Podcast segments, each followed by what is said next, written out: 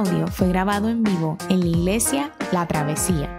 Nos alegra que puedas utilizar este recurso y esperamos que sea de bendición.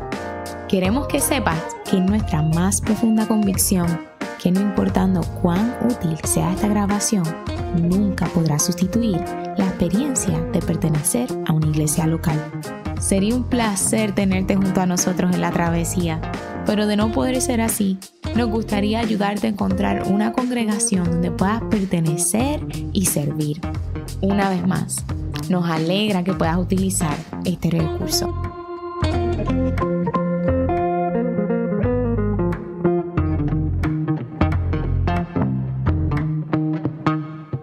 Muy buenos días, les invito a estar de pie para la lectura de la palabra de Dios.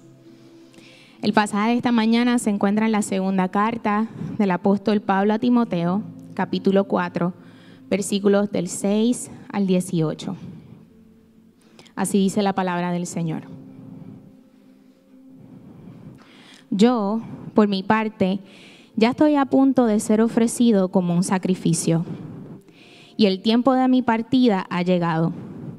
He, he peleado la buena batalla. He terminado la carrera me he mantenido en la fe. Por lo demás, me espera la corona de justicia que el Señor, el juez justo, me otorgará en aquel día.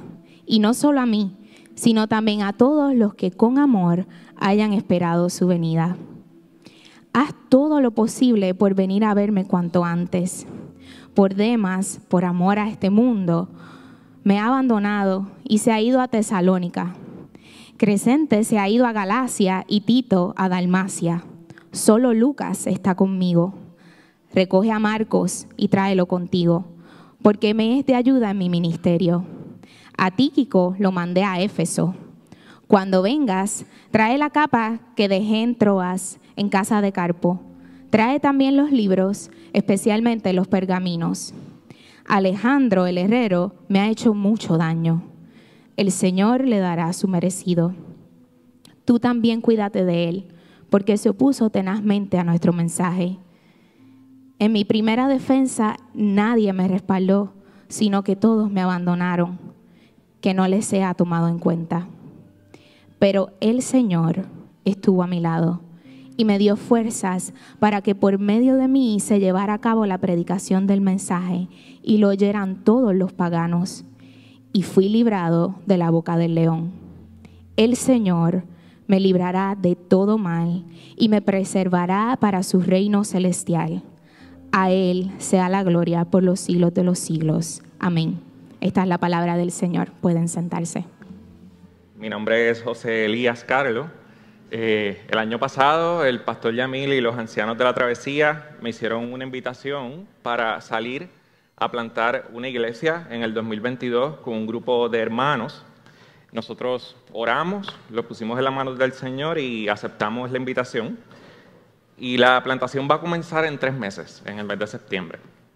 Y así como la travesía es una iglesia que planta iglesias, estamos estudiando en estos meses una, una, carta, una carta que escribió un judío, unas cartas, un judío del primer siglo que se dedicaba eh, que se dedicaba a plantar iglesias, y su nombre es Pablo, el apóstol Pablo. Y este pasaje que vamos a estudiar hoy, eh, los académicos que estudian al apóstol Pablo, entienden que si no es su última carta, podría ser su penúltima carta, de todas las cartas que escribió a las iglesias que, plantaba. Y esta segunda eh, carta que Pablo le escribe a Timoteo, se entiende por la tradición que Pablo la escribe en su segundo arresto, en su último arresto domiciliario, antes de ser martirizado en Roma. Así que podríamos decir que son casi las últimas palabras de Pablo, después de años de ministerio. Y estos versículos son significativos para nosotros porque nos demuestran qué es lo que significa acabar bien en la vida. ¿Qué cosas son importantes no importando cómo acabemos nuestra vida, para decir, acabamos bien, esto estuvo bien. Y Pablo nos habla aquí de cuatro cosas que son importantes en entender. Eh, la primera es que la vida es una batalla. La segunda, la muerte no es más que una travesía. La tercera, la historia ya ha sido escrita. Y la cuarta, solo Cristo basta. Solo Cristo basta. Y los primeros versículos, los versículos 7 y 8 son súper conocidos. Pablo dice, es el tiempo de mi partida, el tiempo ha llegado y yo sé que he peleado la buena batalla, he terminado la carrera, me he mantenido en la fe. Por lo demás, me espera la corona de justicia que el Señor, el juez justo, me otorgará en aquel día. Y lo primero que Pablo hace es hablar de la Biblia, de la vida, como una batalla. Él dice, he peleado la buena batalla. Y cuando nosotros escuchamos hablar de la vida como una batalla, decimos, pues claro, amén, claro que sí. La vida es dura, la vida es difícil, eh, la criminalidad, el precio de la gasolina, claro que la vida es una batalla. Pero yo quiero que veamos que Pablo está hablando de algo mucho más específico, de algo mucho más particular aquí. Primero porque la batalla de, la que habla es de algo en lo que tú eliges deliberadamente participar. La palabra en griego es agón, de donde viene la palabra agonía. Y esta palabra se usaba en el primer siglo para describir no solo una batalla de milicia, sino una batalla en un sentido atlético. Como si habláramos de un tipo de boxeo, como de UFC, de lucha libre. Es como que alguien, alguien está diciendo, he peleado un buen partido, hemos jugado bien, eh, eh, hicimos bien la pelea, hemos dado la pelea. Es eso, es una batalla que no todo el mundo pelea, es algo que quizás en tu círculo tú solamente haces y tú eliges voluntariamente llevar a cabo. Yo recuerdo hace un tiempo yo le estaba explicando a un amigo sobre cómo eh, en el seminario en el que yo estudié y en, nuestra denominación, tenemos amigos eh, cristianos que eh, admiten vivir teniendo atracción hacia personas en su mismo sexo, de su mismo sexo. Y en obediencia a Cristo han decidido vivir vidas célibes y no casarse. Y, este amigo con quien yo estaba hablando y le estaba explicando esto me decía, pero ¿no sería mucho más sencillo creer que a Dios no le importa con quién tú te acuestes y con quién te casas y ya? Y yo le decía, sí, definitivamente sería mucho más sencillo. Y eso es lo que Pablo está diciendo aquí, que ser cristiano es elegir deliberadamente algo que no es tan sencillo, que la demás gente en el mundo no hace, que con, con una lucha con la que la demás gente no suele batallar. Ser cristiano es aprender a vivir en cierta medida como un atleta. Y cuando tú vives como un atleta, tú vives batallando con cosas que la demás gente no batalla. Tú no comes como el resto de la gente come, porque tú eres un atleta. Tú organizas tu tiempo de manera distinta al resto de la gente, porque tú eres un atleta. Cuando tú estás entrenando, tú no te puedes vivir obedeciendo tus impulsos. Tú no puedes estarte comiendo cualquier cosa. Tú no puedes estar yendo a cualquier fiesta porque tienes que estar en la cama quizás a las 10 de la noche. Un atleta se está negando constantemente a sus impulsos. Y esa es la batalla. Pablo habla de esto en 1 Corintios 9 cuando también ahí describe el cristiano como un atleta y él habla sobre el dominio propio. Y en este pasaje de Primera de Corintios 9, cuando Pablo habla de lo que es una cualidad esencial de un atleta, él dice, una cualidad esencial es el dominio propio. La palabra literal que Pablo usa en griego es egocratia, que significa control del ego, primero que nada. Y lo que Pablo está diciendo es algo profundo, porque está diciendo que la vida cristiana es batallar contra tu ego. Ahora, ¿qué quiere decir eso?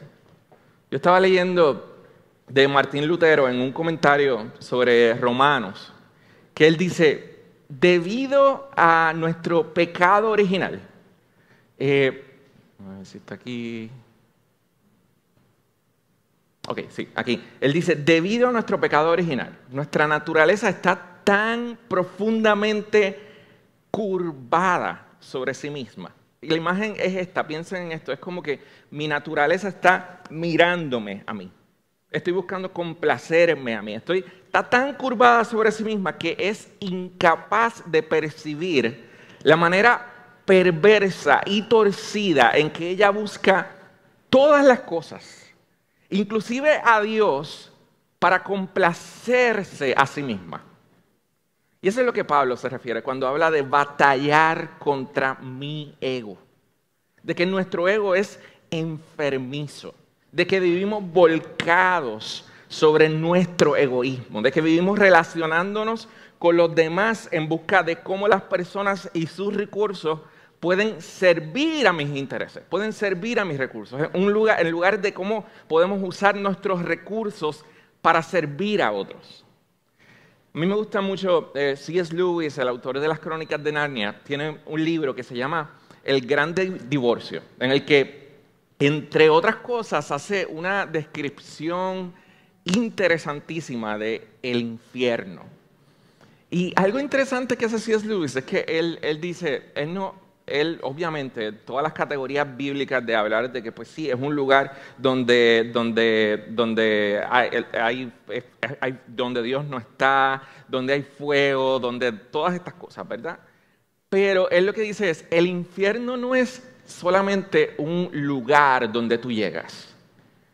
Tú vives eh, ya haciendo un infierno con tu vida. Es algo gradual. Es algo gradual de nuestro ego. Nuestro ego está tornado sobre sí mismo. Y cuando llegamos al infierno ya es como que este es el lugar para gente que conduce su vida de esta manera. miren, miren cómo lo explica. Él dice, el infierno comienza con un estado de ánimo quejumbroso, siempre quejándose, siempre culpando a los demás. Aunque no seas consumido por este estado de ánimo, incluso puedes darte cuenta de ese estado de ánimo en ti mismo y desear poder parar, pero puede llegar un día en que ya tú no puedes parar. Ya tú dices, así es que yo soy. Y en ese punto no queda nada de ti que pueda criticar ese estado de ánimo o incluso disfrutarlo. Solo existe un gruñido que sigue y sigue constantemente en ti como una máquina. En cada uno de nosotros va creciendo algo. Va creciendo algo que se convierte en un infierno a menos que se corte de raíz. Es la misma imagen de lo que dice Martín Lutero. Nuestro ego está tornado en nosotros mismos. Así que la batalla, eh, la batalla del cristiano, en cierta medida, es velar por nuestra alma. Velar porque hay, algo en nuestra alma que está atrofiado. Yo recuerdo un tiempo, yo traté de entrenar con un hermano de aquí y él me decía, es que tú tienes una curvatura en la espalda y cada vez te vas a seguir curvando más y si tú no bregas con tu postura, vas a acabar de viejito así. Y es eso, es eso, es eso, a nivel de nuestra alma. yo quiero que veamos que esa es la batalla de la vida cristiana de la que habla Pablo.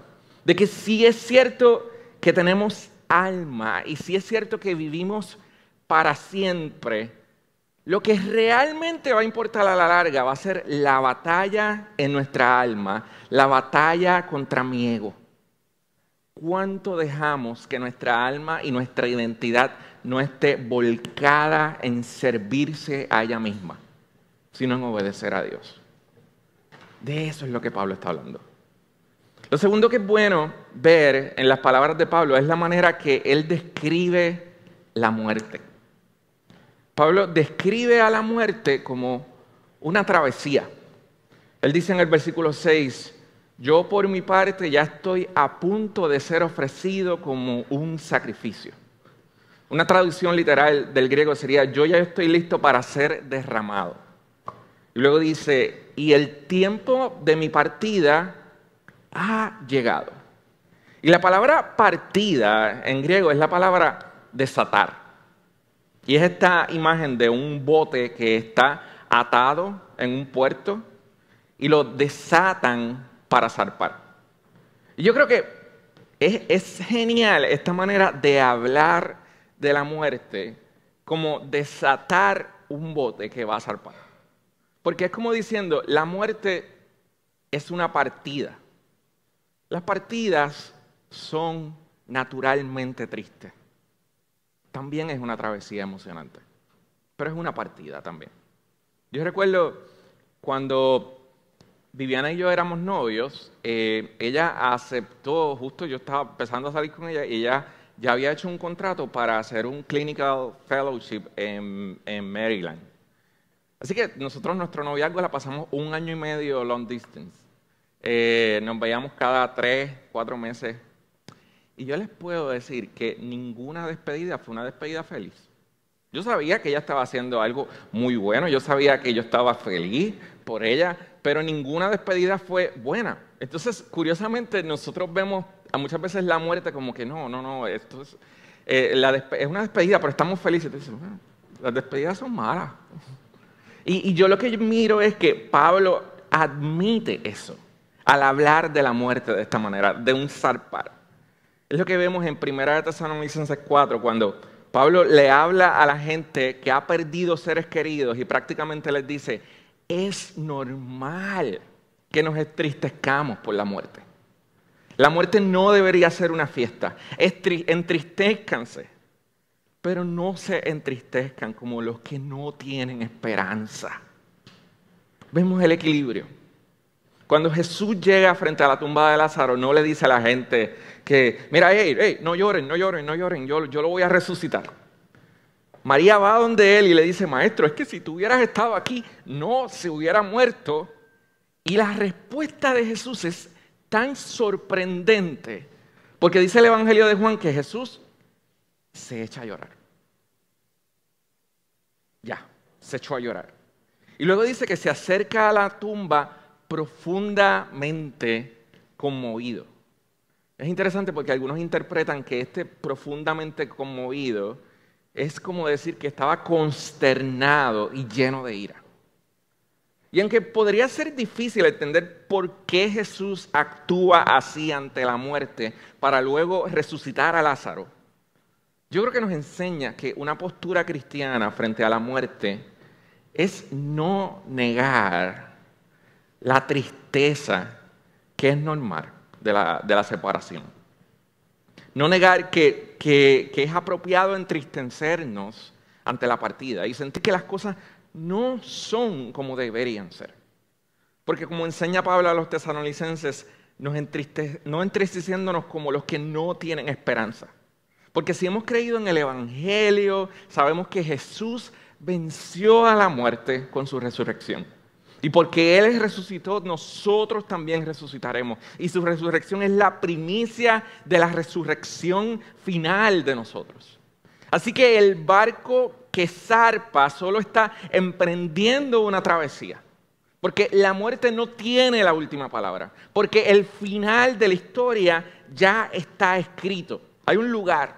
Y lo que yo quiero que veamos es que esta confianza de Pablo en la victoria victoria obtenida por Cristo sobre la muerte no solo lo sostiene en un funeral, sino que lo sostiene en su vida práctica, lo sostiene en el ahora, lo sostiene en el en que me levanto por la mañana ahora, en cómo miro todo lo que está pasando. Se convierte en su sustento ante las tribulaciones que está pasando. Pablo dice en el versículo 16, en mi primera defensa, nadie me respaldó sino que todos me abandonaron. Y cuando habla de una defensa, Pablo se refiere a una audiencia frente a un tribunal romano. Y él está ahora en prisión y está siendo juzgado, así que fue a una audiencia del tribunal y tuvo que defenderse. Y él dice en el versículo 17 que fui librado de la boca del león. Y concluye, el Señor me librará de todo mal y me preservará para su reino celestial. Y si leemos esto superficialmente, fuera del contexto, parecería que Pablo está diciendo, no importando lo que tramen contra mí todos estos romanos perversos, a mí nunca me va a pasar nada malo, nunca me van a ejecutar, nunca me van a matar. Pero no. O sea, el contexto precisamente en todo el pasaje es que él se está despidiendo. Es que él está diciendo, mira, yo estoy listo para que me liquiden. Está diciendo, yo sé que me van a matar. Yo estoy a punto de ser derramado. El tiempo de mi partida llegó. Pero ¿saben de qué yo estoy seguro? El Señor me librará de todo mal. Y me va a preservar para su reino. A veces me va a librar del mal, como el naufragio que tuvo antes. A veces me va a librar del mal librándome del sufrimiento, pero otras veces me va a librar del mal permitiendo el sufrimiento. Y en ese sentido, cuando Pablo dice que el Señor lo librará de todo mal, parecería que no estar pensando en si está preso o no está preso, o si lo matan o no lo matan, sino que la única enfermedad que realmente puede matarlo es el pecado. Que la única culpa que realmente puede condenarlo ante un tribunal es su pecado. Y Jesús venció a la enfermedad del pecado y tomó sobre sí la culpa del pecado. Así que Pablo está diciendo, a veces Dios me va a rescatar de la muerte, pero también es posible que me rescate a través de las tribulaciones y a través de la muerte. Es lo que está diciendo en Romanos 8. Lean Romanos 8 cuando dice, a los que aman a Dios, todas las cosas, no importando lo que sea, les ayudan a bien. Porque a los que antes conoció también los predestinó y los llamó y los justificó y los glorificó. Y luego sigue diciendo, ¿quién acusará a los escogidos de Dios? ¿Quién los va a condenar? ¿Qué tribunal romano va a hacer algo contra nosotros? ¿Quién nos separará del amor de Cristo? Tribulación, angustia, persecución, hambre, desnudez, peligro, espada somos más que vencedores por medio de aquel que nos amó. Ni la muerte, ni la vida, ni ángeles, ni principados, ni potestades, ni lo presente, ni lo porvenir, ni lo alto, ni lo profundo, ni ninguna otra cosa que pueda crear el hombre nos podrá separar del amor de Dios. Pablo está diciendo, el final de la historia ya ha sido escrito. No importando lo que pase, el Señor me librará de todo mal y me preservará para su reino celestial. Y yo creo que veamos que lo que Pablo nos está contando aquí no es solo una visión optimista de la muerte, sino que es una visión optimista de la vida.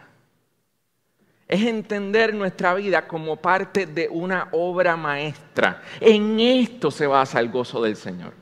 En, entender que pase lo que pase, sea bueno o malo, Dios lo está usando para nuestro bien, aunque nosotros no lo entendamos nunca. El Señor es bueno. Y es tan genial en la forma en que Pablo cree esto, que afecta de manera práctica a la manera en que Él ama a la gente, la manera en que perdona a la gente. Él les dice en todos estos versos, desde el versículo 10 hasta el 15, son, te dan unas interioridades. Dice, mira, aquel me dejó solo, el otro me hizo esto, guárdate de este otro, ten cuidado con esto, tráeme la capa también. Les está diciendo cosas de, no sé, que no conocemos del todo. Les está hablando de gente, pero él les dice, miren, en mi primera defensa, la primera vez que yo fui al tribunal, ninguno de ustedes me respaldó. Todos me abandonaron. Y uno lee esto y uno dice, chisme aquí, ¿verdad? Y luego les dice, no les sea contado en cuenta. Porque Dios usó el dejarme solo para demostrarme que Él está a mi lado y que Él me da fuerza. Es como si Él les dijera, en serio, si creemos que todo esto es parte de la obra maestra de Dios, yo no tengo por qué guardarles rencor a ustedes. Yo no tengo que andar culpando a nadie. Yo puedo amarlos a ustedes con libertad, sin ningún deseo de venganza, ni de rencor, ni de enojo, porque desde el punto de vista de la eternidad, donde yo estoy viendo esto, un día desde el punto de vista de Dios vamos a descubrir que Dios tuvo tanto cuidado, que Dios tuvo tanto cuidado conmigo, que incluso el naufragio, estar preso dos veces, todo esto, en realidad incluso todo esto lograron lo contrario de lo que pretendían. Todo. Pablo dice en el versículo 17, el Señor estuvo a mi lado y me dio fuerzas.